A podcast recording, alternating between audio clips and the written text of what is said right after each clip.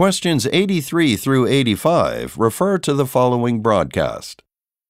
On today's Foodie Minute restaurant review, we're covering a new steakhouse in Avalon called Jameson's, named after its owner, Jameson Brock.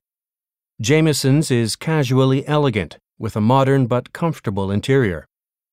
During my visit, the host was friendly and efficient, as was the wait staff. I tried the prime rib dinner, the specialty of the house. This dish definitely deserves to be called the specialty.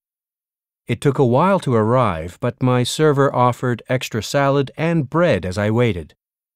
When the steak did arrive, it was cooked to perfection and seasoned well, as were the garlic roasted potatoes that accompanied it.